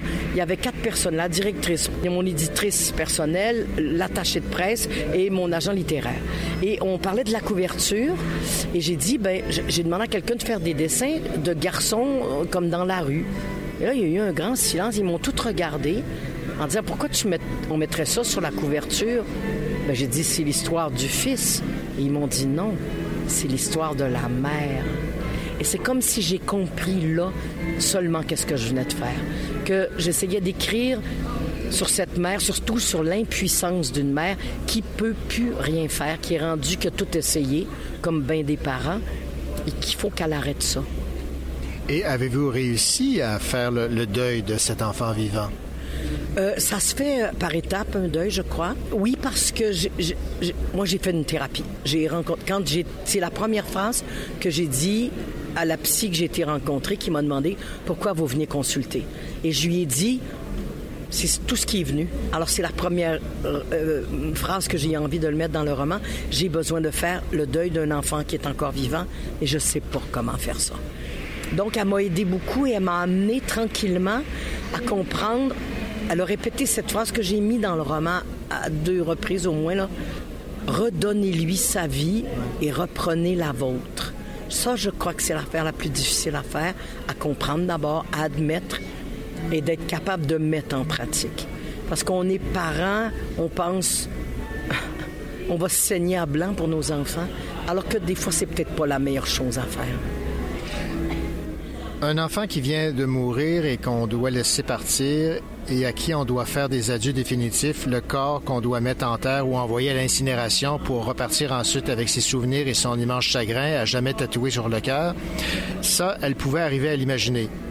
Même si ça lui semblait être la chose la plus difficile à accomplir pour un parent. Mais quitter un enfant vivant, même si c'est pour son bien, comment arrive-t-on à faire cela? Ben, c'est comme un renoncement. D'une chose encore possible. Quand il y a un enfant qui est mort d'une maladie, on sait que la médecine a tout fait ce qu'il fallait pour le sauver. Un enfant qui a eu un accident, c'est comme la faute de personne, c'est arrivé. Mais un enfant qui est encore vivant, mais dont on doit se détacher, c'est épouvantable parce que on se dit est-ce que j'ai tout fait? Est-ce qu'il y avait encore quelque chose à faire? Est-ce ou est-ce que je, je me suis trompé? On sent la culpabilité, la responsabilité de ça. Et c'est ça qui est difficile. On a besoin d'aide. Moi, je pense qu'on a besoin d'aide. Moi, je pense que je- d'abord, j'aurais jamais pu écrire ce roman-là et j'aurais pu, j'aurais jamais été capable de reprendre ma vie. J'ai été malade il y a cinq ans, j'ai eu un cancer et j'ai comme découvert que j'avais encore envie de vivre et que j'ai besoin de rapailler mes billes pour dire oh, minute. Les situations euh, comme celle que, que- que je vis avec mon fils, c'est qu'on veut pour eux, alors que c'est la pire affaire à faire. Il faut que eux veuillent. Et l'impuissance des parents, c'est de dire, mais oui, mais je vais attendre jusqu'à quand qu'ils soient capables de dire, OK, je me prends en main, OK, je m'occupe de ma propre vie. C'est cette impuissance-là qui est terrible. Ça, ça minimise pas le, deuil des parents qui perdent un enfant. Ça doit être épouvantable. Mais ça, c'est encore possible, mais on peut pas. On ne peut pas. Donc, il faut se faire aider. Il faut aller dans des groupes de parole, je pense. Il faut aller voir des psychologues qui, ont les techniques pour t'amener à comprendre qu'est-ce qu'il faut faire, quoi. Il s'infiltre en catimini dans les couloirs de son cerveau. Elle a beau tenter de l'éloigner, de le chasser, de le terrasser, rien n'y fait. Il est tenace, il a la dent longue et la langue fourchue. Il sait quoi lui susurrer à l'oreille pour l'anéantir. Il s'installe à demeure et la tient éveillée jusqu'au matin ou encore il l'empêche d'accomplir quoi que ce soit dans sa journée. La douleur est la seule présence de l'absent. C'est lourd, ça. C'est lourd, mais c'est vrai. Je parle du pire là-dedans parce que le pire, il y en a tout le temps, là. C'est qu'est-ce qui est le pire, là? Y en a. Tout à coup, on pense qu'on a touché une étape, et il y a encore pire. Donc, il ne faut pas penser à ça tout le temps, mais ça nous gruge la nuit, le jour. Euh, là, ça allait cet été. Il fait beau. Et Le froid s'en vient, là. Que je suis pas sûre que je vais dormir autant, aussi bien, ou quand le météorologue va dire euh, couvrez-vous bien ce soir avec le facteur vent, il va faire moins 30. Moi, je dors mal. Je suis pas capable de dormir. J'y pense, j'ai pas le choix. Tous les parents qui ont un- une fille, un garçon, un frère, une sœur, un parent qui vit des choses de cet ordre-là, on a peur, on a de la peine, on est inquiet. Est-ce que vous pensez toujours à ce que vous allez lui dire le jour où il va entrer en contact avec vous? Non, je pense jamais à ça d'avant. Je prépare rien, moi. Je sais pas dans quel état je vais le trouver. Je sais pas si je vais le reconnaître. Donc, j'essaie de prendre ce qui m'apporte. Ça, c'est quelqu'un. Il y a une phrase l'année passée qui m'a aidé énormément. C'est une dame qui fait l'éloge d'une infirmière qui l'a aidée parce qu'elle a un enfant trisomique. Et l'infirmière lui disait, vous savez, madame, votre enfant, il va réussir une petite affaire et on va dire, waouh, c'est formidable, il a réussi ça. Celle de gauche, il sera pas capable de la faire, celle de droite non plus, mais celle-là, il l'a réussi. Puis il va vous aimer d'amour, puis il va aimer tout le monde, puis il va être affectueux. Mais il ne va vous donner que ce qu'il peut vous donner. Moi, ça, ça m'a fait du bien. Ça m'a fait comprendre que quand je suis devant mon fils, je prends mon fils où il est. Des fois, c'est en colère. Des fois, il y a du chagrin. Des fois, il est au-dessus de ses affaires. Des fois, il n'est pas présent. Des fois, il est là. Donc, je me fais comme une joie à chaque fois de dire Ah, aujourd'hui, c'était ça. Comme un, un cadeau. Parce qu'il n'y aura peut-être pas d'autres moments. Fait qu'on prend ce qu'on peut prendre, quoi. Qu'il les visionne au cinéma ou à la télévision, Anna et Arnaud en raffolaient. Tous ces films animés d'aventure ou romantiques les ont réunis durant plusieurs années, levés dans le grand fauteuil d'un cinéma, mais soufflé en main ou emmitouflés dans une couverture bien calée dans le divan de la maison. Ils le regardaient alors ensemble dans la même direction. Est-ce que vous êtes encore capable de regarder dans la même direction aujourd'hui? Avec lui, non, pas pour le moment. Des petits moments, je pense qu'on se rejoint. Ça, c'était des moments formidables. Je crois, de, comme tous les parents adorent ça. Là, tu sais, nos enfants, que, quand ils sont jeunes, qui se collent encore, là, puis tout à coup, le lendemain, euh, on comprend plus leur langage parce qu'ils sont adolescents, puis euh, ils décollent, puis ah, ils ont pas envie de se faire embrasser. Ah, arrête de m'embrasser. Bon, il y a ça chez nos enfants, donc je sais plus qui disait euh, nos enfants après tout nous sont prêtés. Ben ça, ça fait partie de ça. Non, des fois oui, des fois non. Ça dépend. Et- mais je pense que tous les gens qui ont une fragilité dans la vie, ils sont tellement pris par leur fragilité que ils n'ont pas le temps de s'intéresser beaucoup à ce qu'on fait, à ce qu'on est, parce qu'ils sont rongés par manger, dormir, euh, aller mieux. euh, c'est un travail 24 heures sur 24, quoi. Fait qu'ils sont omnibulés par cette souffrance-là. Fait qu'on ne va pas leur demander d'être capable de comprendre la nôtre. Donc, regardez dans la même direction un jour, peut-être que ça va arriver. Peut-être.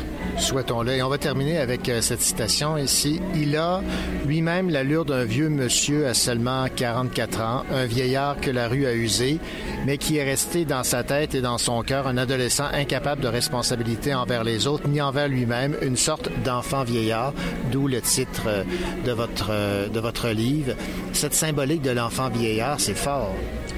Ben, ça m'est venu un jour que j'ai comme découvert que mon fils avait l'air d'un Père Noël. C'est une période où il engraissait beaucoup, puis sa barbe était toute blanche. J'avais été plusieurs mois sans le voir. J'avais fait, mais my God. Et la vie, la rue, ça use énormément. Donc, ils ont l'air bien plus vieux que ce qu'ils sont réellement dans leur tête. Des fois, ils sont beaucoup plus jeunes, mais leur allure physique, c'est effrayant. C'est effrayant comment la rue, ça abîme. Est-ce que c'est un livre qui vous fait du bien? Ben, je- me rends compte qu'il y a des solutions dans la vie. hein. Dans le genre, euh, on, souffre, on vit quelque chose qui est difficile. Soit on se roule en boule, puis on fait que pleurer, on rentre en dépression, puis on en meurt. Moi, j'ai un métier. Il y a un monsieur qui s'appelle d'écrire. Alors, il y a un monsieur qui m'a dit que j'étais chanceuse parce que j'avais les mots pour le dire. Et je pense que tout en l'écrivant, je me disais peut-être que ça va faire œuvre utile. Peut-être.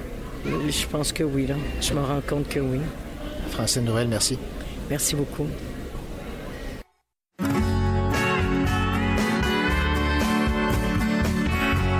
Vous écoutez le Cochocho en compagnie de René Cochot et de toute son équipe.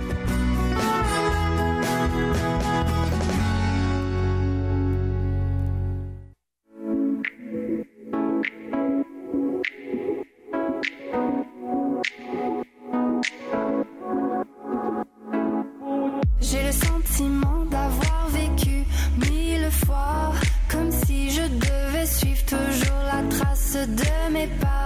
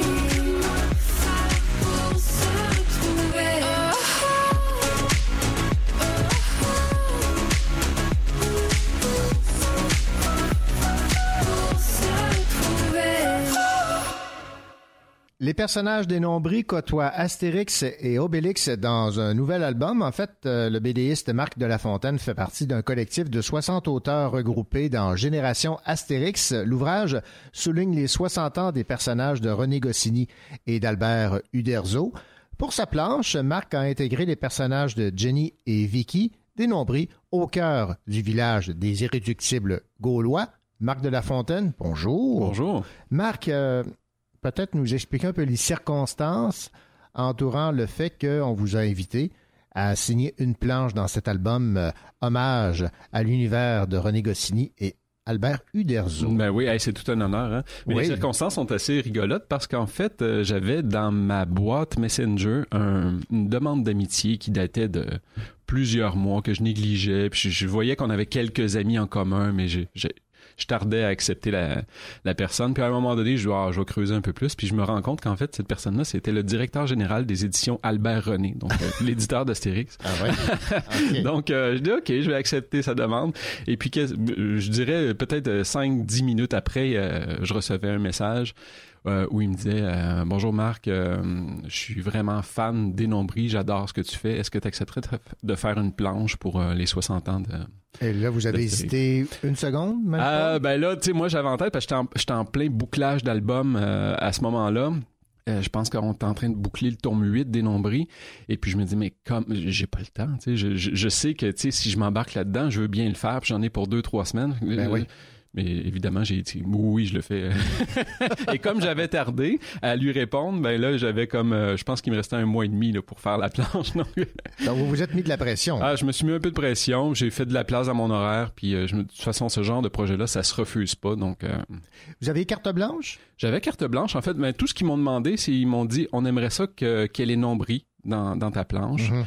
Et puis, tu, tu fais ce que tu veux. Donc, je dis, OK, les nombris, Astérix, euh, tu sais, vite comme ça, c'est pas super évident. Puis je me suis dit, et si finalement c'était comme les ancêtres de Jenny et Vicky, donc Génine et Vikine, les deux Gauloises qui, euh, qui se font garder par leur, euh, leur oncle, euh, Abra Recoursix, le chef du village, Ouais. et puis finalement sont tellement vaches qu'ils exaspèrent tout le monde, puis là ils veulent s'en débarrasser, puis Est-ce que vous est-ce que vous deviez garder l'esprit euh, de Uderzo Goscinny ou si euh, vous aviez, comme je dis, carte blanche sur, sur- J'avais vraiment carte blanche. Tu sais, Ça pouvait être une simple illustration, ça pouvait être une, une planche, euh, un gag en une planche. Donc, euh, tu sais, moi, je viens, je viens surtout du gag. Donc, j'avais vraiment envie de développer ça sur, euh, sur une page de BD.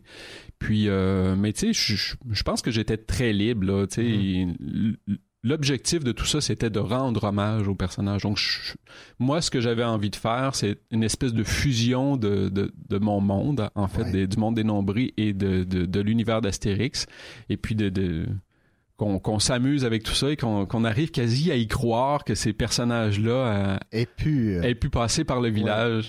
Donc, j'ai eu vraiment beaucoup de fun. Est-ce que vous connaissiez suffisamment l'univers d'Astérix et Obélix? Ça a bercé votre jeunesse? Ah oui, ça a vraiment bercé ma jeunesse. J'ai lu tous les albums. euh, et puis, euh, évidemment, tu sais, les, les, euh, les dessins animés à ciné cadeau à chaque année. Ben euh, ouais, C'était un rendez-vous annuel. là. Donc, non, je, connais, je connaissais très, très bien. là. Je suis pas, je suis pas un spécialiste, par contre. euh, Il y a des gens qui connaissent vraiment ça plus que moi, Mm-hmm. mais je- quand même, là, tu sais, je- Est-ce que ça, ça vous rendait nerveux de savoir qu'il y a 59 autres BDistes qui participaient à l'aventure en vous disant, ben là, on va me comparer, on va, je vais avoir à, à- à me côtoyer à d'autres grands noms? C'est ça, hein? c'est, un, un peu le, le jeu là, des, des recueils euh, d'hommages comme ça. Mais non, j'ai, vraiment décidé d'aborder ça du point de vue du plaisir. Je me suis dit, tu sais, c'est l'occasion de, de jouer avec des personnages qui ont bercé mon enfance puis de m'amuser avec ça. Donc non, je me suis pas mis la pression.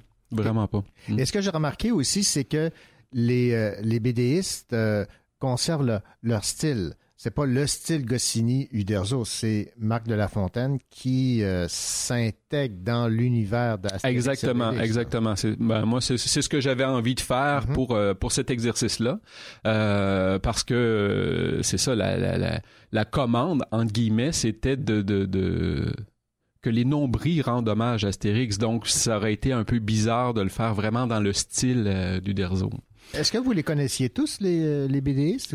j'en- connais, j'en connais plusieurs en fait. Évidemment, il y, en- il y en a quelques-uns là-dedans que, je connais de nom puis que euh, j'ai- jamais lu ce qu'ils font euh, encore. Mais euh, je pense que je suis, en tout cas, je suis drôlement bien entouré. Là, c'est euh, c'est 60 auteurs qui sont euh, qui sont bien en vue euh, dans la BD actuelle. Et puis euh, non, je, je, me, je me trouve assez choyé d'avoir été choisi. Je vois qu'il y a Guy Bellil également. C'est peut-être Oui. un, un autre Québécois là, qui, qui se joint à, C'est ça, à Guy, ce groupe Guy. Delisle est là. Euh, sinon, mais Guy Delisle maintenant euh, vit en France depuis plusieurs années, mais on, on est deux. euh, en fait, si on compte Guy, on est trois Québécois.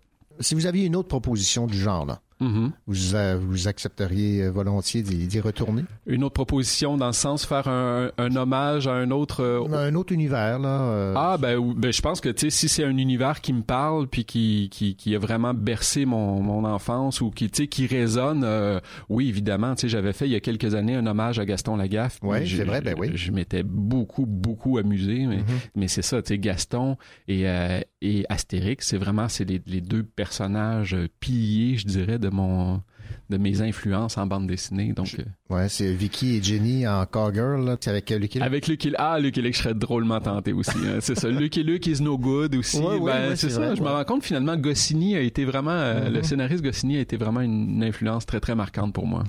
Ben, Marc de la Fontaine, ça a été un réel plaisir de vous recevoir pour euh, nous parler donc de Génération Astérix, l'album hommage à René Goscinny et Albert Uderzo aux éditions Albert René. C'est déjà paru en, en France, mais ça arrive ici au Québec. non? Ça arrive au Québec euh, le 11 novembre, je crois. Alors, ruons-nous vers- dans les librairies pour se procurer cet album. Merci beaucoup et surtout euh, félicitations d'avoir été euh, invité par quelqu'un qui cherchait à être, à être votre ami par Facebook. Pas quand même particulier, ça. C'est particulier, ouais. Merci René. Merci.